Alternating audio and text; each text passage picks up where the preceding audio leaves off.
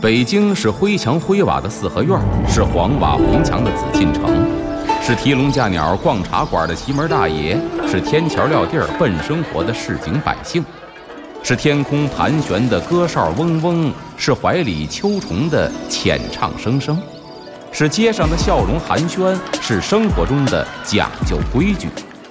北京就是 FM 一零一点八，娱乐三里屯儿，阿龙说北京。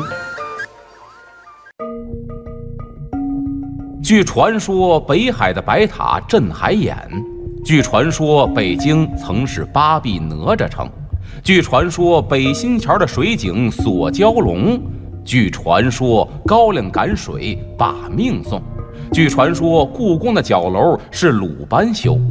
这北京的传说讲不尽，君请听阿龙为您讲传说。下边呢说的是卵生丝，这卵生呢就是在壳里边孵出来，哎，这叫卵生。那么这个丝的职能呢，就是将那些啊生前行为善少恶多的这些个人死了之后，投入到卵生的行列，就是告诉世人，倘若不修善，来生只能做低级的飞禽家禽，终日呢为了这个果腹啊，在那儿积多米啊，天天奔。这也是怎么说呢？那会儿人认为的。生命分为很多个档次，当然有说这个，有的说这什么六道众生平等，这是一个理想状态。但您发现没有，在人的观念里边，生命确实分很多档次。你这个杀只鸡，没人会声讨你；你杀只狗，你试试。嗯，在网上，你就是众矢之的。所以说，猫狗，或者说呢，你会发现人类本身是哺乳动物，所以人类呢对哺乳动物好像啊感情更深一些。然后对于其他的这些个动物呢，好像呢感情就没有那么深，所以呢，你会发现在我们身边被我们当宠物的，现在最流行的宠物都是猫狗，都是哺乳动物，嗯，对吧？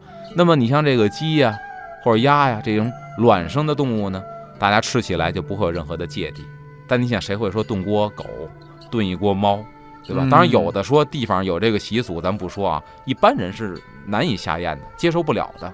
那么古人说呢，如果你罪恶再大一点的话，你变成畜生都不是猫狗，你是变成鸡鸭，哦，哎，你是飞禽。所以这个呢，飞禽你也想，飞禽还比那什么呢？比猫狗来说智商还低，嗯，不通人性。所以你看你智商也低，智商低少了很多烦恼，对所以就快乐的鸟儿，自由自翔的飞翔。你大了过，你还了儿，呃，而且呢，它就是智商低，而且生命周期还短。对吧？你养一个猫，养一狗，养到死十几年。这鸡鸭呢，够个儿了就宰了给吃了。所以告诉你，不能够这样。然后呢，相传这个卵生司的神呢，叫孔雀真人。当然，这传说啊，因为中国的神仙谱系啊，或者传说有时候很凌乱的。你发现这个神呢，在中国有，在外国也有，在道教有，在佛教还有。当然，在各个教派里边，身份完全不一样。嗯，那么在这儿，相传这个卵生司的神是孔雀真人。也有人呢把它称之为金翅大鹏鸟。你看金翅大鹏鸟完全是佛教里边的，就是咱看那个佛祖背光脑袋顶上那大鸟，嗯，对吧？长得是这个这个长的羽毛，但是呢那嘴跟雷公嘴似的，那是金翅大鹏鸟。但是它和孔雀真人在这个民间传说里边，它给混为一谈了。那么原本呢，他说是普贤真人的坐骑。你看神话传说里边很多是有错误的。普贤真人的坐骑是什么呢？我记得是个狮子吧？是象。哦，是 普贤大师做的是象，一头白色的大象。这象呢还长六个象牙，一边三个，代表六道轮回。他的道场在四川峨眉山。但你看在这儿，他说这普贤真人坐骑是孔雀。嗯，哎，其实这是有谬误的啊。那么关于这个神呢，其他的一些好玩的故事，咱们下节回来接着说。好。欢迎回来，这里是娱乐三里屯之阿龙说北京，我是王小宁。大家好，我是阿龙，咱们接着说这个卵生司的神孔雀真人啊，说呢，他呢后来呢是私自下凡，帮助这个纣王作战，有点助纣为虐的意思了。他有招绝的，什么呢？就是把只要这个一抖搂这个尾巴，这尾巴上的羽毛啊就会发出一束束的光，凡是被这个光啊照射到的人，都会变成鸟或者鸟蛋。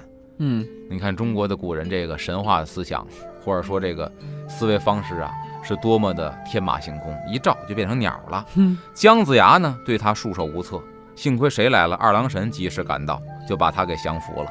然后呢，普贤真人呢一看这我的坐骑呀，犯了事儿了，我就替他赎罪，就把那些个飞鸟啊又变回人形了。后来呢，这姜子牙封这孔雀真人呢是主管鸟蛋孵化，所以那些个养鸡养鸭的人呢都过来要祭拜他。为什么？那会儿为了高产嘛，那科学技术也没这么高，那会儿养殖户可能也没有现在这个出产率这么高，那只能有时候呢寄托于神明。